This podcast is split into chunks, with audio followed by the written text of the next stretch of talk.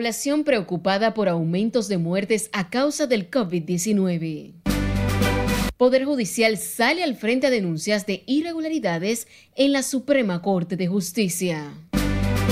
El presidente Luis Abinader promete millonarias obras para Santo Domingo Este. Y el Banco Central mantiene su tasa de política monetaria en 3% anual.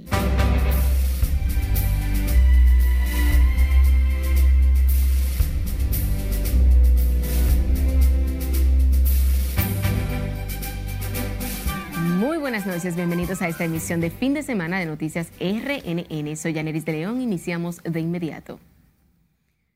Se mantiene la alta cantidad de fallecimientos diarios a causa del COVID-19 en la República Dominicana.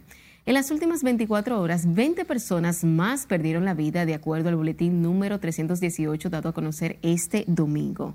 El número de contagiados también es alto, registrándose 1.507 casos. Sin embargo, en las últimas cuatro semanas la positividad ha bajado y se coloca en un 19.85%. Continuamos con el Colegio Médico Dominicano, donde su presidente Waldo Ariel Suero se refirió al aumento de casos por coronavirus, que en los últimos cinco días sumó 107 decesos y casi 8 mil nuevos contagios, mientras continúa la reapertura de bares, restaurantes, gimnasios y parques. José Tomás Polino con la historia. Han aumentado en los últimos días el reporte de los casos fallecidos. Eh, parece que esos fallecidos se acumulan y ellos dan un resultado acumulativo. El presidente del Colegio Médico Dominicano, Waldo Ariel Suero, advirtió lo que está sucediendo con la flexibilización de las medidas restrictivas dispuestas por el gobierno. Nosotros no entendemos cómo estando en uno de los peores momentos de la patología se tomen esta medida con una tasa de un 24%, cuando ese tipo de medida debió de, estamos en la fase 1 de, de la enfermedad, ese tipo de medida debió de haberse tomado con una, lo que recomienda la OMS con un 5%, sin embargo, se está tomando con un 24% eh, este tipo de flexibilización, o sea que es prácticamente todo, y eso no es medicina. El COVID-19 avanza como un incendio voraz con un promedio de 21.4 decesos los últimos cinco días en el territorio dominicano, incluidos 15 en las últimas 24 horas. Los nuevos infectados suman 7.755 desde el miércoles de la semana última pasada. Nosotros sabemos que, el gobierno ha cedido a la presión empresarial. Eso es lo que ha pasado. Y ha dejado la salud de este problema de lado. Que, esto es lo que ha sucedido. Vamos a ser sinceros. Que reparta suerte. A la par, aumenta la ocupación de las salas especializadas para atención de pacientes con el letal virus y las unidades de cuidados intensivos para los de mayor gravedad en los hospitales públicos y clínicas privadas. José Tomás Paulino, RNN. A propósito del tema, la cantidad de muertes registradas en las últimas horas por COVID-19 preocupa a ciudadanos y más ahora que vivimos la mayor flexibilización de las medidas restrictivas desde que inició el estado de excepción por la pandemia. Margaret Ramírez tiene los detalles. Que yo creo que no era el momento de ver aflojado. La flexibilización de las medidas restrictivas se produce en momentos en el que el país registra un aumento significativo de las muertes por la letal enfermedad llegando a alcanzar más de 150 defunciones en una semana. Para ciudadanos consultados, la situación es crítica tomando en cuenta además el nivel de positividad de la enfermedad que también ha registrado alzas este último mes. Yo considero que ha sido un error de las autoridades. Aún, a la vez te digo que aquí hay muchos casos que mayormente la autoridad tiene la culpa. Las nuevas disposiciones de las autoridades dan libertad para que los negocios puedan recibir a sus clientes tomando en cuenta el protocolo. Sin embargo, en la mayoría de los casos es ignorado por los consumidores. No, no, no. Por la situación económica nadie está haciendo caso a eso. La gente ha dicho que para morirse de hambre no arriesgarse en la calle. Que sí, claro que sí, claro que sí. Claro, sí, porque aquí había, aquí había muchísimo, muchísimo establecimientos que estaban cerrados y yo eso no lo veo eh, no lo veo bien. El toque de queda de lunes a viernes es de 7 de la noche a 5 de la mañana, con una libre gracia de tránsito hasta las 10, mientras que los sábados y domingo de 5 de la tarde a 5 de la mañana con libre tránsito hasta las 8. Yo creo que es algo de conciencia y que cada ciudadano debe estar consciente de lo que está ocurriendo y tomar medidas que vayan en favor de, de ellos y de su familia. Los consultados exhortan a la ciudadanía a acoger el llamado de las autoridades de salud y actuar con prudencia. Margaret Ramírez, RNN. En otro orden, el Banco Central decidió mantener su tasa de interés política monetaria en 3% anual. De este modo, la tasa de facilidad o de facilidad permanente de expansión de liquidez permanece en 3.50% anual y la tasa de depósitos remunerados en 2.50% anual. La decisión sobre la tasa de referencia se basa en el análisis, exhaustivo del impacto del COVID-19 sobre la actividad económica y la evolución futura de la inflación. El informe del Banco Central refiere que la variación mensual del índice de precios al consumidor en diciembre fue de 0.48%, mientras que la inflación interanual asociada a una serie analítica de la nueva base se ubicó al cierre del año 2020 en 4.63%. El sistema de pronósticos del Banco Central indica que la inflación se ubicaría de forma transitoria por encima del límite superior de la meta de la primera parte del año 2021 debido a los choques temporales de costos en tanto que el Poder Judicial salió al frente a las denuncias de supuestas irregularidades cometidas en la Suprema Corte de Justicia, las que calificó como una campaña de descrédito y desinformación. María Ramírez tiene los detalles en la siguiente historia. El malintencionado guion de mentiras, verdades y francas desinformaciones como una campaña de descrédito es como califican este domingo miembros del Consejo del Poder Judicial las denuncias y cuestionamientos sobre el funcionamiento del sistema de justicia y la implementación de la modalidad virtual. En un documento leído por Javier Cabreja, coordinador general de Comunicaciones y Asuntos Públicos de la Suprema, se defiende la transparencia con que, según dicen, se maneja ese poder del Estado. Tal vez sea este tipo de políticas para la transparencia demandada en todos los rincones del país lo que ha provocado y ha movido a sectores al irrespeto y la falta de rigor a la verdad en sus denuncias. Rechazan además que estén nombrando personal de confianza del presidente de la Suprema, Luis Henry Molina, con salarios por encima de los jueces de carrera. Nuestros directores generales han llegado a ocupar esas posiciones después de haber participado en un concurso de oposición. En ese concurso de oposición, los resultados han sido llevados a la mesa del Honorable Consejo del Poder Judicial, donde todos sus miembros han tenido la oportunidad de observar. En cuanto a la parte que tiene que ver con la jurisdicción inmobiliaria, eso no es cierto. Pero aquí... Sin la presencia del presidente de la Suprema, los miembros del Consejo del Poder Judicial presentes en el encuentro con la prensa rechazaron también los cuestionamientos relativos a los cambios implementados en la jurisdicción inmobiliaria, como el manejo de los recursos para el plan de pensiones y jubilaciones. Si hay una cosa de los que los servidores judiciales, todos, servidores administrativos y jueces y jueces, somos celosos, es con la independencia del Poder Judicial y con lo que será nuestro objetivo. Los jueces dejaron claro que no volverán a referirse al tema y que tanto el presidente como los miembros del Poder Judicial están dispuestos a acudir a la invitación formulada por el Senado de la República. Margaret Ramírez, RNN. Ahora hablemos del caso de Brecht porque mañana el primer tribunal colegiado del Distrito Nacional reanudará el juicio a seis encartados de haber recibido parte de 92 millones entregados en sobornos por el consorcio brasileño. El Ministerio Público continuará el interrogatorio a su sexto testigo, la perito María Álvarez de Mayo, con base a su testimonio, ha logrado incorporar casi 30 documentos a las pruebas contra los seis procesados. El juicio fue recesado el jueves último después de un incidente planteado por la defensa de Ángel Rondón, Víctor Díaz Rúa, Tommy Galán, Roberto Rodríguez, Corado Pitaluga y Andrés Bautista. Tras casi una hora de deliberaciones, el panel de tres juezas decidió aplacar la continuación del juicio para mañana, cuando decidirá sobre ese incidente procesal. A propósito, la semana que inicia mañana será crucial para el retorno desde Estados Unidos de Argenis Contreras, acusado de ser el autor material del abogado Junior Ramírez.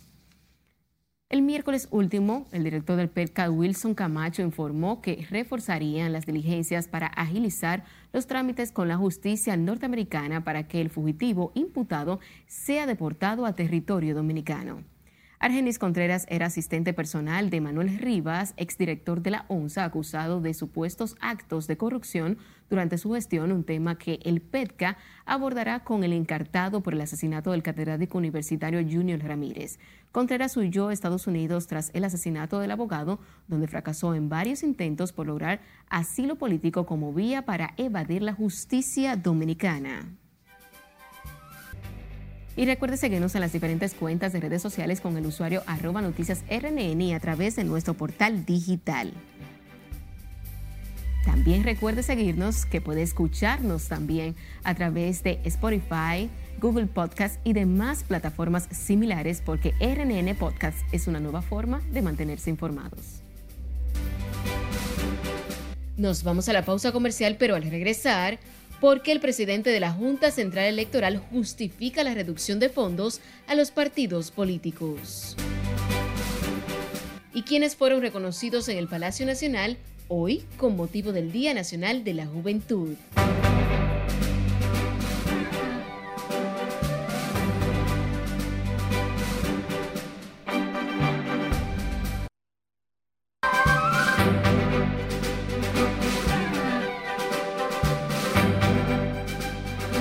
Policía Nacional detuvo el domingo a más de 4.000 personas en Rusia en el comienzo de una nueva jornada de manifestaciones para exigir la liberación del líder opositor Alexei Navalny. Escalo Wichardo nos muestra estas y otras informaciones en el resumen de las internacionales de RNN. En numerosas ciudades de Rusia se han convocado manifestaciones no autorizadas de simpatizantes del opositor Alexei Navalny. Las fuerzas de seguridad bloquearon el acceso al centro de varios centros urbanos para impedir que los manifestantes se congreguen en estas marchas no autorizadas. Además, varios de los organizadores han sido detenidos cuando salían de sus domicilios. Un hombre se incendió durante la reyerta y se encuentra hospitalizado en estado grave. El presidente de Cuba, Miguel Díaz Canel, se solidarizó con los familiares de 10 personas que fallecieron luego de que el conductor del autobús en el que viajaban perdiera el control en la autopista nacional de Cuba. El accidente dejó también 25 personas heridas. En Brasil no cesan los casos de gente desesperada tratando de conseguir tubos de oxígeno para sus parientes moribundos por el COVID-19 en la ciudad de Manaus. El manejo de la pandemia por parte del presidente brasileño Jair Bolsonaro ha resultado tan desastrosa según medios internacionales e incluso se habla de llevar a Bolsonaro a un juicio político. Pasamos a Francia donde los simpatizantes del equipo de fútbol Olympique de Marsella provocaron el incendio de un edificio en el campo de entrenamiento mientras continúan las protestas por sus recientes derrotas. Varios grupos de hinchas fueron captados por las cámaras acercándose a las dependencias del club, portando bengalas encendidas. Y terminamos con Wallong One, la primera unidad de energía nuclear con un reactor de tercera generación producido en el país que inició sus operaciones comerciales este fin de semana. Se espera que el reactor aumente considerablemente la competitividad de China en esta industria nuclear. En las internacionales, Scarlett Guillardo, RNN. Y retomando con las informaciones nacionales, tras encabezar un consejo de gobierno en Santo Domingo Este, el presidente Luis Abinader anunció una serie de obras que impactará de manera positiva en el desarrollo social y económico de ese municipio. Nuestro compañero Jesús Camilo nos dice más en la siguiente historia.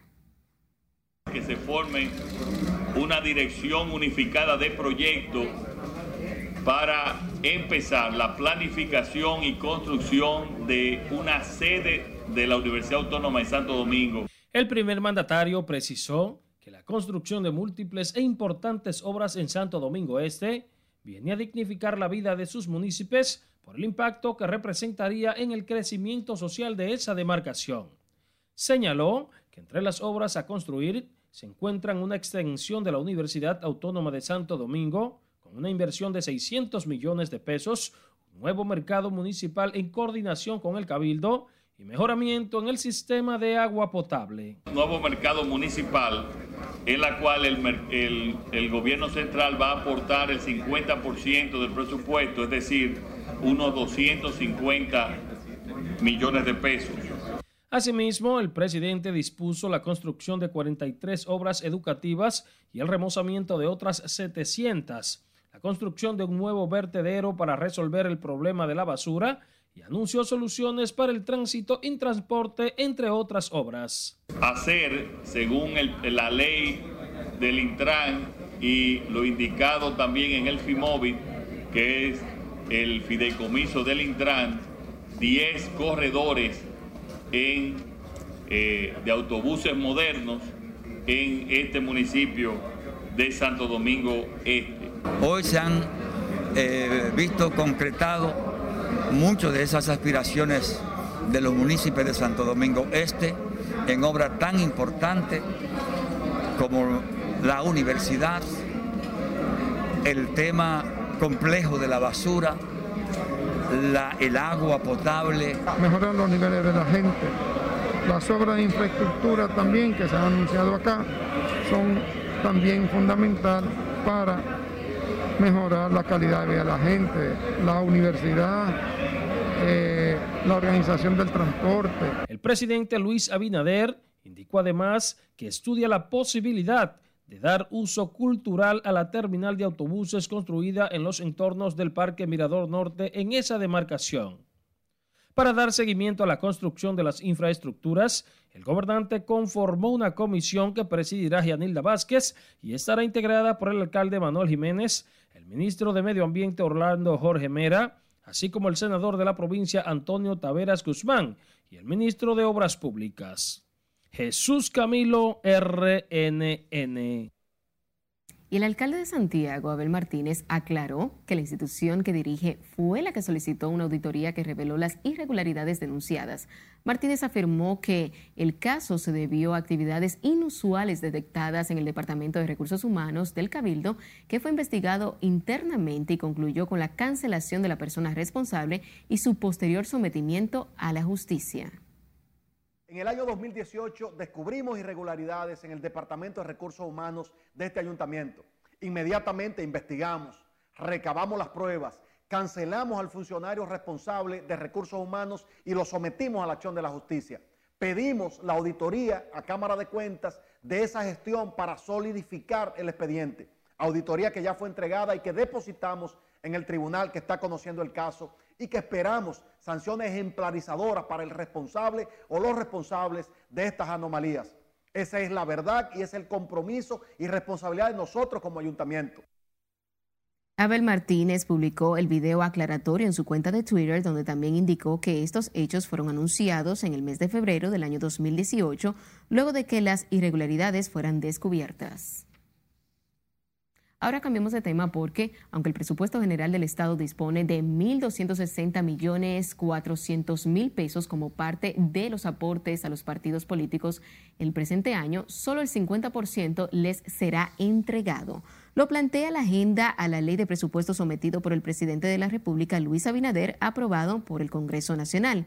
Eso reduce a solo 630 millones 200 mil pesos la cantidad que será distribuida entre las organizaciones políticas equivalentes al 80%, irá al PRM y el PLD dispuesto por la Ley 33-18 de partidos políticos para las organizaciones mayoritarias.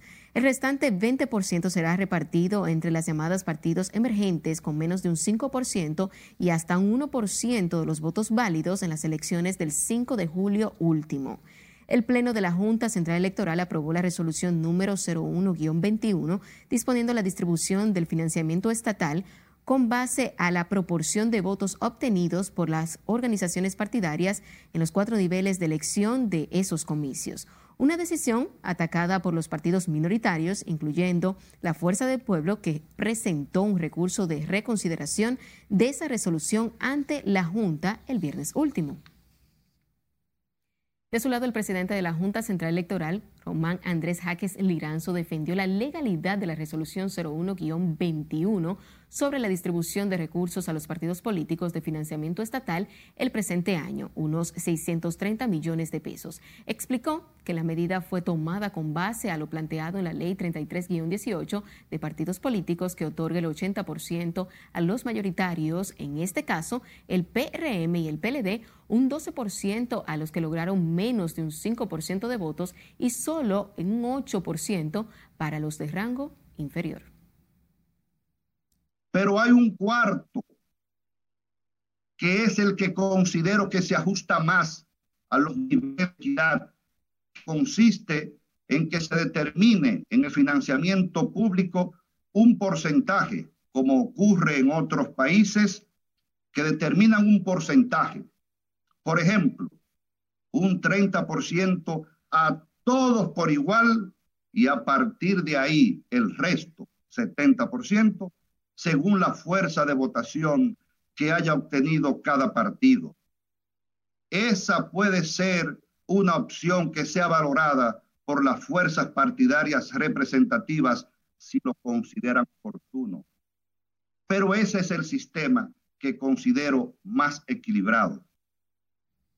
Roman Jaques Liranzo respondió preguntas del público al concluir una conferencia sobre el papel de la Junta Central Electoral y los derechos políticos realizados a través de una plataforma digital llamada Zoom. El senador de San Cristóbal por la Fuerza del Pueblo, Franklin Rodríguez, advirtió que acudirán a las instancias que sean necesarias para defender el derecho de esa organización política como partido mayoritario. Rodríguez indicó que están a la espera del fallo a un recurso de revisión interpuesto por esa organización que recurre la decisión de la Junta Central Electoral de colocar a la Fuerza del Pueblo como partido minoritario. Y nosotros confiamos de que la Junta, en un proceso de evaluación, de investigación y de observación, como hizo la, magistrada eh, con el voto disidente, eh, dará la razón, como hizo el pueblo dominicano el pasado 5 de julio, en donde establece que nosotros sacamos un 5.69%. Nosotros no estamos apegados en la discusión por los recursos, es la decisión de un derecho que nos dio la población dominicana. Mediante el reglamento 01-2021, la Junta Central Electoral dispuso que los partidos Revolucionario Moderno y de la Liberación Dominicana son los únicos designados como mayoritarios en la República Dominicana. Al menos tres de los actuales miembros de la Cámara de Cuentas investigados por el Ministerio Público figuran en el listado de los postulantes que evaluarán a partir del lunes una comisión especial de diputados para escoger a los nuevos miembros del organismo. Y como nos cuenta Margaret Ramírez, el grupo de 318 aspirantes también se encuentran ex miembros de la institución y ex diputados. Correcto, ya tienen competencia para eso. Y allá iremos, no hay problema. Se trata de Margarita Melenciano, Carlos Noé Díaz y Félix Álvarez Rivera, quienes son investigados por supuestas irregularidades en el ejercicio de sus funciones.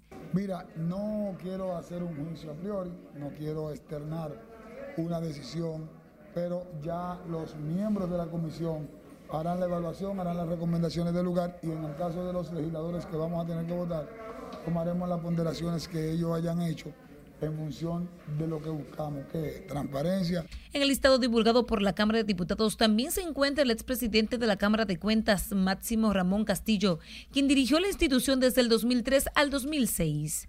Pablo Domingo del Rosario, quien fue miembro en el 2017, también Aura Celeste Fernández, quien fungió como miembro titular de la Junta. La comisión evaluará a cada uno de los 318 y tomará su veredicto final para hacer enviado al hemiciclo 25 mejores calificados. Con estos resonados nombres, los diputados se abocan a iniciar el próximo lunes las entrevistas a los aspirantes de la Cámara de Cuentas. Que conozcan bien sus funciones y sean lo suficiente suficientemente competentes y calificados para desempeñar esas funciones, que tengan la valentía que no han tenido cámaras de cuentas anteriores para poder hacer el trabajo de fiscalización. Los postulantes tendrán cinco minutos para responder y otros cinco para responder los cuestionamientos de la comisión. El presidente de dicha comisión garantiza que para finales de febrero tendremos nueva Cámara de Cuentas. Margaret Ramírez, RNN.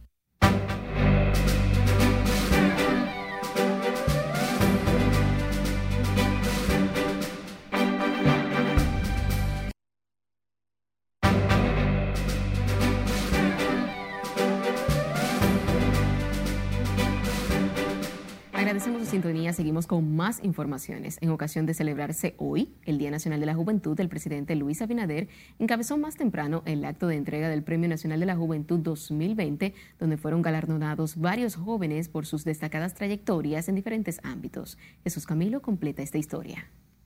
Realizamos también un reconocimiento especial a la vocación de servicio, labor, empeño y sacrificio de los jóvenes profesionales del sector salud. Durante la premiación, que se llevó a cabo en el Palacio Nacional, el Ministerio de la Juventud reconoció a 14 jóvenes destacados en diferentes renglones de la vida nacional. La distinción fue otorgada en las áreas salud, aporte a los derechos humanos, arte y cultura, desarrollo empresarial y liderazgo religioso. Asimismo, fueron reconocidos sus aportes en conservación de los recursos naturales y servicio social voluntario. El personal sanitario joven es un ejemplo para la sociedad. Los que hoy reciben un merecido reconocimiento por su labor altruista, sirviendo con desprendimiento y exponiendo lo más preciado que tenemos cada uno de nosotros, la propia vida. Por este galardón que hoy recibo, mas no lo hago solo en mi nombre, sino en nombre de todos los jóvenes médicos y demás trabajadores de la salud, al igual que quienes realizan día tras día labores comunitarias y sociales, predicando con el ejemplo.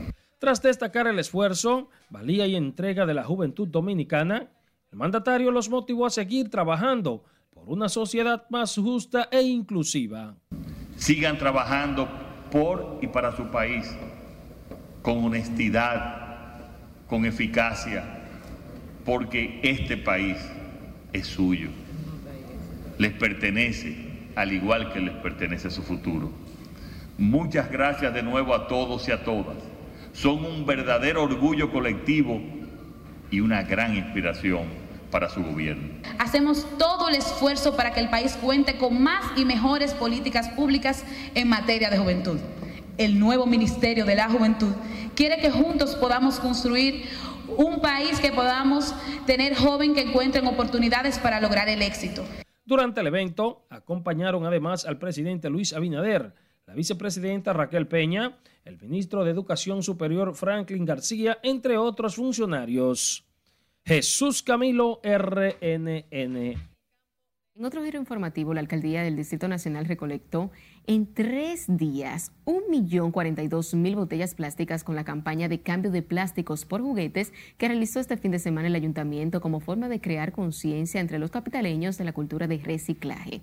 La alcaldesa Carolina Mejía se mostró satisfecha con el éxito alcanzado por el programa y aseguró esta es la puerta para institucionalizar ese tipo de acciones que acerquen e incentiven a los ciudadanos a fomentar el reciclaje, evitando así que miles de plásticos lleguen a nuestros ríos. Lo interesante que pudiera ser es replicar algo similar en otros municipios y visto desde una perspectiva de políticas públicas específicas enfocadas a la educación y sobre todo a la protección del medio ambiente. O sea que con esto creo que será de mucho provecho no solamente para nosotros aquí en el Distrito Nacional, sino, por qué no decirlo, para el resto del país. Un millón de botellas recolectadas tendrán un segundo uso con la colaboración de la recicladora RISEC. Y con esta información finalizamos esta emisión de fin de semana de Noticias RNN. Feliz resto de la noche.